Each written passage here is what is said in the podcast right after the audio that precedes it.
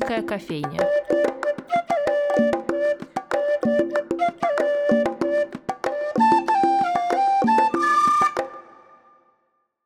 Здравствуйте, дорогие друзья! С вами Анастасия Филиппова и программа «Шумерийская кофейня» на радио «Фонтанный дом». Приближается 2024 год, в ходу шутки, что просить от Нового года нужно в первую очередь пощады. Но понятно ведь, что за этой шуткой стоит все таки надежда. Мы пишем открытки любимым, выбираем подарки, подбираем украшения для дома. Это обычная часть нашей жизни с ее ожиданием чего-то светлого. Но вообще-то такая возможность украсить квартиру, купить подарок или просто посидеть за праздничным столом с его вездесущими салатами – это привилегия. И так живут далеко не все, потому что и дома у многих нет, буквально. По статистике благотворительной организации «Ночлежка» по состоянию на прошлый 2022 в России на 100 тысяч населения приходилось около 2 тысяч бездомных. Это огромные цифры, но за цифрами стоят люди. Люди с поломанными судьбами, люди, которым нужна наша помощь. Ночлежка каждый год проводит благотворительную акцию «Мандаринка и тушенка» и собирает подарки для бездомных людей. И поучаствовать может каждый. А мы сегодня пригласили в шумерийскую кофейню сотрудника ночлежки Даниила Александрова. Даниил, здравствуйте. Здравствуйте. Я предлагаю поговорить сначала о самой этой акции. Интересно, как она проводится, как собираются наборы для подарков. Ну, акция проводится уже много лет, каждый год в декабре. Мы в течение примерно четырех э, недель предлагаем всем желающим участвовать и покупать различные товары, это и еда, всякая сладкая, и предметы гигиены, а, и всякие полезные теплые, и всякие полезные для жизни на улице вещи из нашего списка, и переносить их по адресам на пункты сбора. Вот. В целом Акция называется «Мандаринка и тушенка», но мы просим не приносить мандаринки. Мандаринки мы покупаем сами в последний момент, потому что они, конечно, долго не хранятся у нас на складах, особенно в декабре. И поэтому вот перечень всего, что мы собираем, потому что мы хотим собирать одинаковые наборы да, для э, наших э, клиентов и в Петербурге, и в Москве, можно найти в наших социальных сетях или на нашем сайте. Нас несложно найти. Вообще, если набрать в интернете слово «ночлежка», то первое, что вы увидите, это будет ссылка на наш сайт, сайт или на нашу группу, например, ВКонтакте, вот, или другие какие-то страницы в социальных сетях. В общем-то, мы собираем для 700 людей подарки в Петербурге и для 500 людей в Москве. И в них входят такие штуки, как сахар, рафинат, чай, шоколадки, печенье, обеды быстрого приготовления, ну, естественно, тушенка и другие консервы. То есть всякая такая еда, которую можно приготовить, не имея кухни. Да? То есть, если у вас нет плиты, там, раковины, мойки, посуды, но вы все равно хотите поесть, но вы можете найти где-то горячую воду, например, хотя бы. Вот такая вот еда. Потом всякие предметы гигиены – это мыло, зубные щетки, зубные пасты, детский крем, который очень важен зимой, станки для бритья, гигиенические прокладки и всякие такие штуки. Еще мы собираем вещи для комфортной относительно, насколько это возможно, конечно, да, в таких условиях э, жизни. Это термосы, теплые стельки и носки, и варежки, и расчески массажные. И это важно, мы собираем термосы, налобные фонарики. Вот, полный перечень, как я уже говорил, можно найти в социальных сетях, так же, как и адреса тех мест, куда можно прийти все это отнести. Но могу сказать, что речь идет о магазинах «Спасибо». У нас в Петербурге есть такая сеть благотворительных магазинов, с которыми ночлежка в том числе давно и много работает. Спасибо им, в свою очередь, большое. Они помогают нам в том числе с одеждой, которую мы выдаем а, бездомным людям в пункте выдачи рядом с нашим приютом. И вот они и помогают нам собирать подарки. В этом году четыре магазина «Спасибо» участвуют в этой акции на улице Гороховой, на Чкаловском проспекте, на Измайловском и на Нарском проспекте. Вот, также можно, если вы живете на севере, на Богатырском проспекте, зайти в книжное пространство «Авиатор», это библиотека на, на Богатырском 8. Или, если вы живете на юге, то на Московском проспекте в Семеновскую библиотеку можно приносить подарки, дом 50 по Московскому проспекту. Или э, на Васильевском острове в нормальное место, рядом с Севкабелем. Вот, это такой кластер благотворительных организаций на берегу Финского залива. Там есть мастерские инклюзивные, есть кафе, пространство для встреч и так далее. Там можно выпить кофе, можно просто зайти посмотреть, купить кое-какие товары, которые производят благотворительные мастерские. Ну, а вот можно принести мандаринку и тушенку туда. Мы оттуда заберем. А какие есть варианты участия в акции? Потому что, как я понимаю, можно, да, как вы описали, собирать наборы самостоятельно в магазинах, а можно пожертвовать на сайте определенную сумму, так ведь? Конечно, да. Разумеется, если... Ну, в этом есть э, отчасти смысл акции, да, э, э, прямое участие. То есть вы пойдете, выберете какие-то симпатичные вам варежки, или носки, какую-то вкусную тушенку, которую вы сами любите, сложите все это в пакет, э, принесете. Но, разумеется, перед э, Новым годом, в конце года не у всех есть на это время, чтобы еще раз ходить по магазинам за подарками. Поэтому, конечно, э, можно просто зайти на наш сайт. У нас на самом видном месте страница есть э, «Как помочь». В целом, вот можно сказать, что один полный подарочный набор со всеми фонариками, термосами и лапшой быстрого приготовления шоколадками стоит около 5000 рублей. Но мы, естественно, не обязательно жертвовать такую сумму, можно что-то посильное, да, то есть любое комфортное пожертвование, оно имеет значение. Вообще у нас на сайте можно завести себе аккаунт, и личный кабинет у вас будет. И вы, когда жертвуете там 100 рублей, или там 50 рублей, или 5 тысяч, или сколько, в общем, вам удобно, это все регистрируется, и вы можете посмотреть, э, сколько набралось, и что на эти деньги можно было приобрести. Это касается и обедов, которыми мы по будням круглый год да, кормим бездомных людей э, в проекте «Ночной автобус».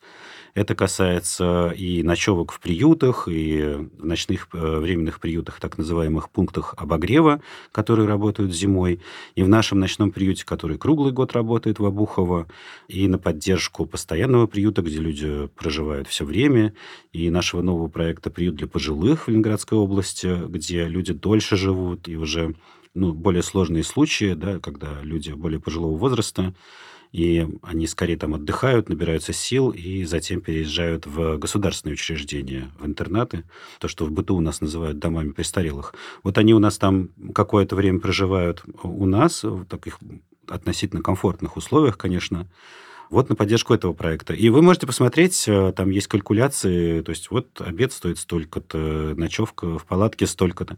Вот, так что заходите на сайт, смотрите, э, естественно. Еще я хотел сказать, что если вы все-таки соберетесь купить какие-то варежки и, или какие-то шоколадки, то очень приятно людям получать еще и поздравления. Э, многие люди, которые приходят, приносят нам подарки на сборный пункт, они вкладывают туда какую-то открыточку с теплыми словами. И вот, э, ну, как-то, может быть, это банально, но я вам хочу сказать, что я видел своими глазами, как люди в подарках получают эти открытки. Это очень важно, потому что теплые слова – это, да, не менее важно, чем теплые вещи или теплая еда. У ночлежки ведь есть э, несколько совершенно разных отделов. Это и пиар, который готовит материалы о судьбах людей, которые входят круг заботы ночлежки, и отдел по работе с бизнес-партнерами, отдел юристов и, конечно, волонтеры, которые тоже делают огромную работу и на которых во многом все держится.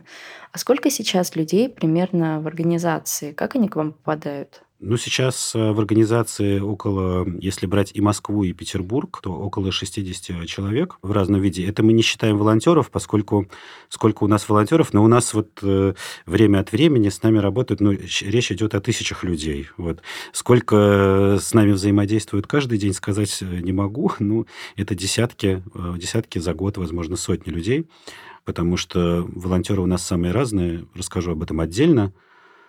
А так вот, да, несколько десятков человек. И действительно, ночлежка занимается самыми разными направлениями. Это и прямая гуманитарная помощь, так это у нас называется, проекты прямой помощи. Да, когда мы выдаем питание, выдаем одежду, даем людям ночлег. У нас есть консультационная служба, которая составляет, вот, наверное, такое сердце э, ночлежки. Она находится там же, где и приют, на Боровой улице 112. В нее может в приемные часы обратиться любой человек э, с э, проблемами не только если ему негде ночевать, да, но, например, если у него нет документов, он не может реализовать какие-то свои права, например, потерял он паспорт или какие-то, ну, вообще документы все потерял, да, не может связаться с родными, не может, соответственно, купить никакой билет и так далее. Вот э, с такого рода проблемами люди приходят в консультационную службу, и Кроме того, у нас есть действительно отдел, который занимается тем, что рассказывают обществу о проблеме, потому что это тоже важно. До сих пор, хотя уже многие организации много лет э, ведут работу, помогают бездомным и стараются информировать общество, все равно до сих пор многие люди с трудом представляют себе масштабы проблемы, и с трудом представляют себе, что такое бездомность. Да, кажется, что это какой-то вот расхристанный, неумытый человек, э, сидящий где-то... Который сам виноват в своей да, рядом да. где-то Мгм. с метро, и он, конечно, сам, естественно, виноват. э, Жить, как э, все остальные, он не хочет. Эта картина максимально далека от истины. Вот, э, как вы уже упомянули, действительно, процент людей бездомных которых мы считаем бездомными, действительно огромный. То есть процент-то небольшой, может быть, полтора-два процента, да, но количество, количество людей этих это небольшой э, город-миллионник Но это все люди, да. если так вдуматься. Да. А, при этом вот э, для нас проводили недавно исследования, и сколько людей в России с опытом бездомности. И, в общем, каждый пятый человек так или иначе имеет опыт э, бездомности. Это не значит, что он ночевал подолгу на вокзале или в подвале, да, но не имел, например, э, никакого определенного места для ночлега, то есть жил у друзей, да, в э, другом городе, не знал, где будет ночевать на следующий день, а, не имел возможности оплатить жилье, не имел регистрации ни временной, ни постоянной. Вот такого рода опыт, да, это касается вообще довольно многих. Как попасть э, в ночлежку, чтобы вот, да, заниматься волонтерством или стать сотрудником? Ну, у нас есть вакансии, их можно найти в наших социальных сетях или на сайте. Мы, на самом деле, очень открытая организация, и каждый раз э, у нас очень прозрачная процедура, как э, люди попадают к нам. И точно так же можно стать волонтером. У нас есть небольшая анкета волонтера на сайте. Заполнение займет буквально минуты 2-3. Вот. И она нужна для того, чтобы понимать, э, чем человек хочет и чем человек может помочь. А это могут быть самые разные вещи. Можно быть автоволонтером, можно помогать э, вот, раздавать гуманитарную помощь, да, ездить на том же ночном автобусе, помогать э, водителю да, и нашей команде. А можно работать на раздаче гуманитарной помощи в пункте выдачи, можно, не знаю, что-то куда-то отвезти, привезти, но есть и более творческие дела. У нас перевозчики работают, фотографы работают, дизайнеры, консультанты, преподаватели иностранных языков э, и так далее. В общем, вариантов очень много, э, как можно помочь. И кроме того, есть такая штука, как волонтерский фандрайзинг. Вы можете устроить вечеринку даже, или, а, ну, вот, например, перед Новым годом корпоратив, или поставить какой-то спектакль, или с детьми организовать какую-то ярмарку. Вот в связи с мандаринкой и тушенкой я отдельно тоже расскажу об этом. И собрать какие-то небольшие средства. На эти средства, например, купить то, что нужно для мандаринки и тушенки, или просто их э, положить на счет и перечислить в пользу ночлежки. Можно написать нам об этом и рассказать о том, что вы делаете в социальных сетях. Это тоже очень важно, рассказывать, не молчать, чтобы вовлекать э, в это дело Конечно, больше людей. люди узнавали, да, что это реально. да, и привлекать, и, собственно, внимание и к проблеме как таковой. А если продолжать эту тему волонтеров, вы сказали, что вы отдельно про них расскажете. Расскажите про них, потому что это, конечно, одно из самых интересных. Ну, вот я уже начал рассказывать, какие они у нас бывают по профессиям, но это самые разные люди. Я с разного рода волонтерством сталкивался в жизни, в разных благотворительных организациях, но, пожалуй, нигде не видел такой широкой палитры людей. У нас э, приходят э, сотрудники силовых ведомств волонтерить, или там актеры, писатели, журналисты, рабочие, инженеры, люди из самых разных э, областей жизни, из самых разных слоев, с самым разным бэкграундом и мотивацией. И многие приходят, допустим, узнают, что вот есть возможность, допустим, поехать в рейс с ночным автобусом, но потом понимают, что можно делать больше, можно делать, помогать по своей специальности, если ты рекламщик или если ты имеешь опыт навык какой-то социальной работы, или ты музыкант, ты можешь устроить концерт, ты писатель, ты можешь написать эссе.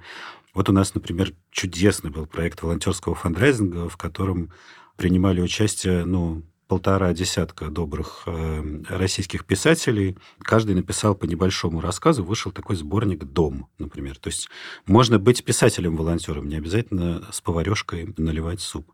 Вот. И в основном это, то есть не в основном, а все это какие-то просто чудесные люди.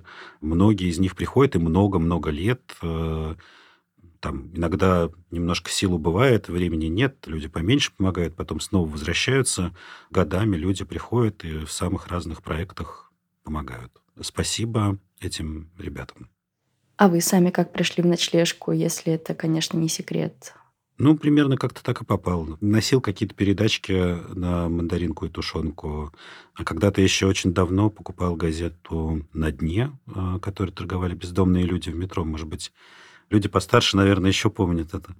Вот, потом она называлась «Путь домой». А потом э, я участвовал в проекте партиципаторного бюджетирования, который был в Петербурге под названием «Твой бюджет», да. Я там работала. А, ничего себе. Вот, а, это, я был в первом наборе твоего бюджета в Василиостровском районе и предложил установить э, пункт обогрева для бездомных в Василиостровском районе, которого тогда там не было. Он когда-то давно был, но потом на том месте, где он стоял, пошло строительство, новое место как-то вот, ну, найти не удалось, ну и, в общем, дело завяло, и Васильевский остров остался без такой палатки. Я подумал, а почему бы нет, э, и связался с ночлежкой э, для того, чтобы получить у них какие-то спецификации, как эта палатка ставится, как это все устроено. Вот, э, они мне все дали, я это предложил в рамках твоего бюджета, и неожиданным образом на это тоже появилось какое-то количество денег. Нашли участок. Вот. Э, если бы не твой бюджет, то, может быть, участок было бы не так просто найти, а тут... Э, да, из-за связи с комитетами да, там во... попроще в этом смысле. Да, во многом это помогло. И в результате вот у нас есть э, сейчас пункт в конце Шкиперского протока, рядом со снегоплавильным пунктом. Это чудесно. Спасибо вам за него. Вот. Ну, а там и работать пришел уже. Я очень хорошо помню момент, когда на журфаке СПГУ нас, юных журналистов, спросили, вы в какой нише себя видите в профессии? То есть это культура, экология, экономика и так далее. В том числе социалка, как это внутри называется. И тогда несколько моих однокурсников сказали, что хотят работать именно в социальной журналистике. И на них все посмотрели очень выразительно, потому что есть четкое понимание, что это не каждый может вынести. Каждый день писать о том, с какими трудностями сталкиваются люди. А ведь когда ты о чем-то постоянно пишешь, это становится большой частью твоей жизни тоже. Одно дело, когда пишешь аналитику с вернисажа выставок, и совсем другое, когда общаешься с постояльцами хосписов, бездомными, разными незащищенными группами людей. А работа в таких учреждениях тем более не для всех. Как вам кажется, что отличает людей, которые идут работать, например, в ночлежку? Нужен ли им определенный склад характера, какая-то выносливость? Ну, это очень сложный вопрос. Я бы так вот сходу не смог, наверное, вот описать, что такие или этакие черты характера присущи. Самые разные люди работают в ночлежке, и тем более самые разные, как я уже говорил, волонтерят. Но в целом, конечно, не только в ночлежку, но и в другие организации, которые занимаются помощью людям, приходят в основном потому, что испытывают непреодолимую потребность участвовать в такой помощи. Понятно, что ну, в социальных организациях, благотворительных и так далее, там, речь не идет о том, чтобы заработать очень много денег. Это точно не про вот. это. Нужно, конечно, мочь себе позволить э, работать в таких местах, я бы так сказал. Вот. И в этом смысле тоже непросто. Поэтому мотивирует, конечно, ну, просто вот есть люди, которым как-то некомфортно от ощущения того, что вот у них все нормально более-менее, а вот еще у каких-то людей вокруг совершенно ненормально, и ты на это не обращаешь никакого внимания, живешь своей жизнью, потому что, ну, что ты можешь сделать? Э, ну, штука в том, что э, и, ну, и к волонтерству, и, наверное, и к тому, чтобы работать в этих организациях, вот в основном вот это мотивирует. Я как-то совершенно спокойно не, никогда не мог смотреть на бездомных людей на улице, просто всегда как-то вот, ну, это вызывало какое-то желание все-таки хоть что-то сделать. И каждый, к слову сказать, может что-то сделать, не обязательно идти работать. В благотворительную организацию всегда есть, вот есть наши листовки, есть брошюры, с помощью которых человека можно направить э, в то место, где ему окажут помощь.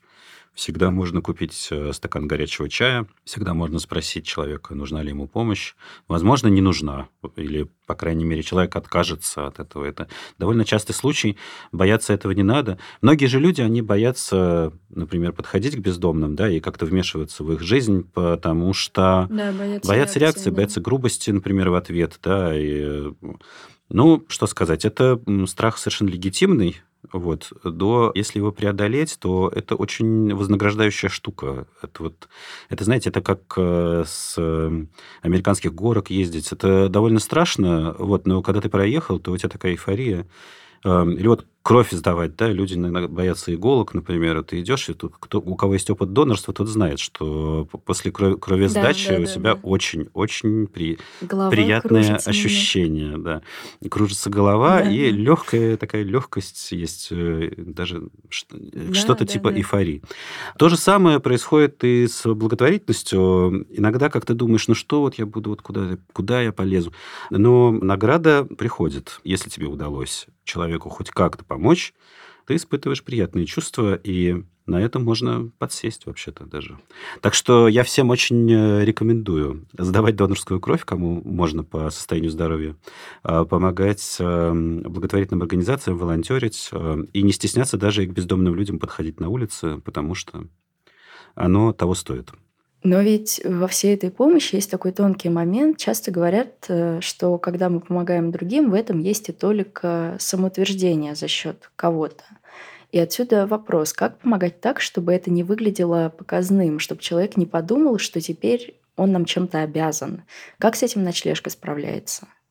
Ну, во-первых, мне кажется, что эти мысли стоит э, гнать прочь. В целом, можно меньше думать о том, кто что подумает, больше о том, да, что ты, собственно говоря, сделаешь и какой у этого будет результат. Но вы правы, вообще действительно есть э, такой момент, что люди, которые оказывают помощь, они иногда ну, может быть, не специально, но просто как-то, да, интуитивно ждут какой-то благодарности, а иногда этой благодарности просто нет э, и, и быть не может. А, потому что у человека, которому ты помогаешь, например, просто может не быть ресурса на эту благодарность, и его жизнь ведь не становится прекрасной эм, от того, что ты подарил ему шоколадку или там, купил да. доширак. Вот, поэтому, ну, у ночлежки есть очень важное правило, всегда и все это от соцработников, которые непосредственно вот занимаются самой важной частью помощи, и волонтеров, которые занимаются гуманитарной помощью, до сотрудников э, типа меня. Важное правило э, общаться с бездомными людьми и вообще с любыми людьми, которые обращаются к нам за помощью, как с равными. Э, мы в ночлежке называем людей не подопечные, не бенефициары, мы называем их клиенты, потому что мы считаем, что ночлежка оказывает им услуги, и хотя э, за эти услуги люди платят не из своего кармана, но эта услуга оплачена. Она оплачена теми людьми, которые делают нам пожертвования и помогают нам самыми разными способами. Таким образом, вот, ну, мы можем помочь человеку с документами, оформить паспорт, оформить регистрацию, восстановить личность, э, защитить его трудовые права. Мы можем банально помочь человеку, дав ему теплую одежду, открыв дверь душевой бесплатно и так далее. И, ну, это все, ну, вот как вот вы пришли, помыться в баню, заплатили там деньги и имеете право на определенный сервис. Вы пришли в гостиницу, заплатили деньги, имеете право переночевать э, с относительным комфортом. Вот так и мы. Мы ни до кого не снисходим. Для нас это люди, которым мы помогаем не потому, что мы такие сердобольные, без этого высокомерия, а потому что люди имеют на это право. Э, люди имеют право получить ночлег, крышу над головой, э, получить все свои права, так или иначе, которые у них есть от рождения. И э, вот мы, как вот организация и как каждый сотрудник, стараемся сделать все, чтобы у людей это получилось. Чтобы они переночевали, поели и реализовали права, устроились на работу и так далее, реабилитировались. Это всегда очень важно, всегда разговор как с равным, всегда в этом нету вот, да, никакой ни снисходительности, ничего. И, конечно, нету никаких ожиданий.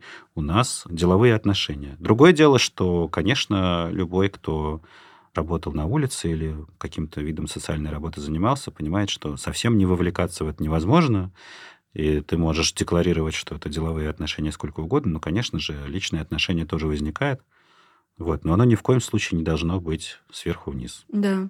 А при всем этом, вот да, про то, что вы важную вещь сказали о том, что все равно возникают эти личные отношения, но ведь и выгорание тоже возникает. Э, как с ним вообще бороться в такой сфере? Ну, нужно стараться следить за собой, В ночлежке есть психологи, которые работают и с нашими клиентами, но и всегда есть возможность получить психологическую помощь а, и у сотрудников тоже. Очень важно, ну, есть определенные правила, да, не, не переходить какие-то грани, да, не давать, например, клиентам личные телефоны, не переносить вот это вот совсем уже в личную жизнь, потому что это действительно может привести к грустным последствиям не только для сотрудника, но и для человека, которому он хочет помочь, потому что где-то эта граница все равно проходит, да, вот за которую ты не можешь перейти, ты не можешь э, сделать человека, которому помогаешь, членом семьи и так далее. Но вот переход, нарушение личных границ может иметь болезненные последствия и для того, кому помогают в тот момент, когда эти границы все-таки придется выстроить. Я бы так сказал. Вот. Ну и, конечно, нужно побольше отдыхать, стараться отключаться по вечерам, на выходных. У нас с этим строго. Если кто-то работает на выходных, то берет отгул всегда. Вот. Если серьезно, то ну, просто нужно очень стараться строить границы, и это прописано у нас э, в каких-то декларативных э, документах для тех, кто приходит к нам работать. А мы об этом рассказываем волонтерам, и в помощь э, у нас работают психологи. А вообще, насколько люди в России готовы жертвовать на благотворительность, учитывая, что жизнь в России сейчас объективно и так очень тяжелая? Ну, что сказать, люди готовы. Конечно же, вот э, через пару месяцев у нас будет готов э, годовой отчет за 2023 год.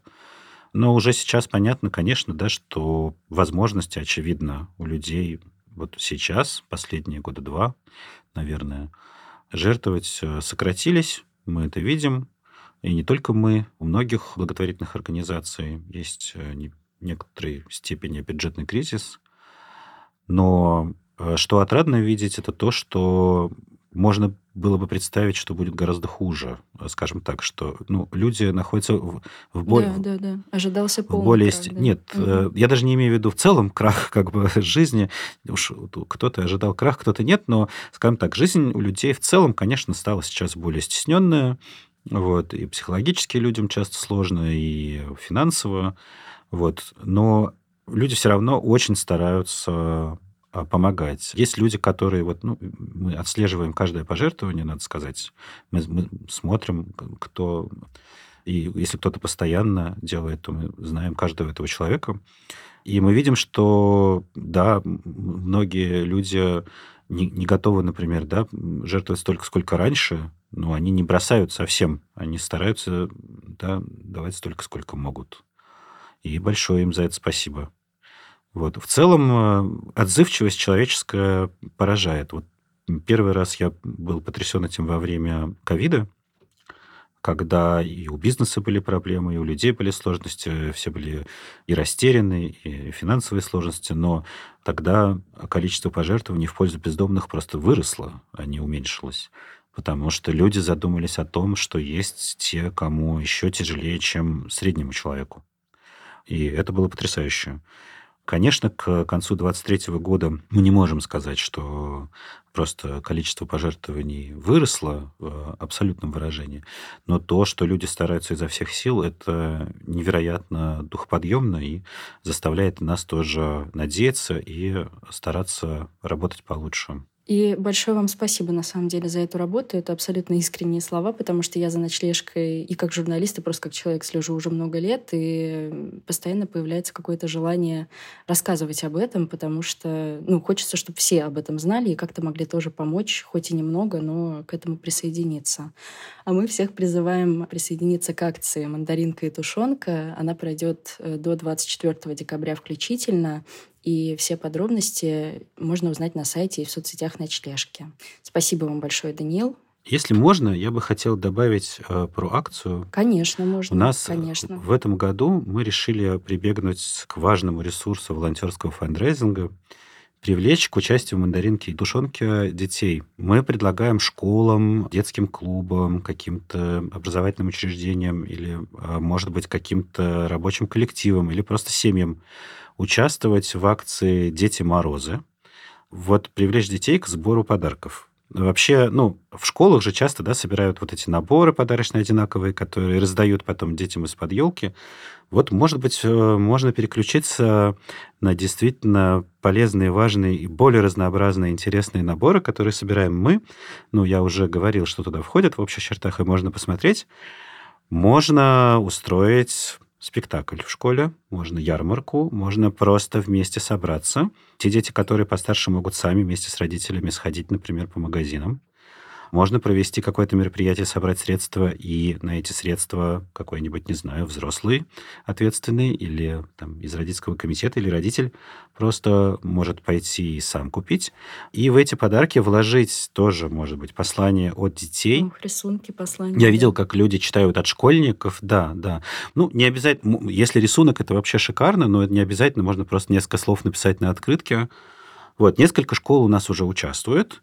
Вот, и э, что еще важно, можно рассказать об этом тоже в своих социальных сетях с хэштегом «Дети Морозы».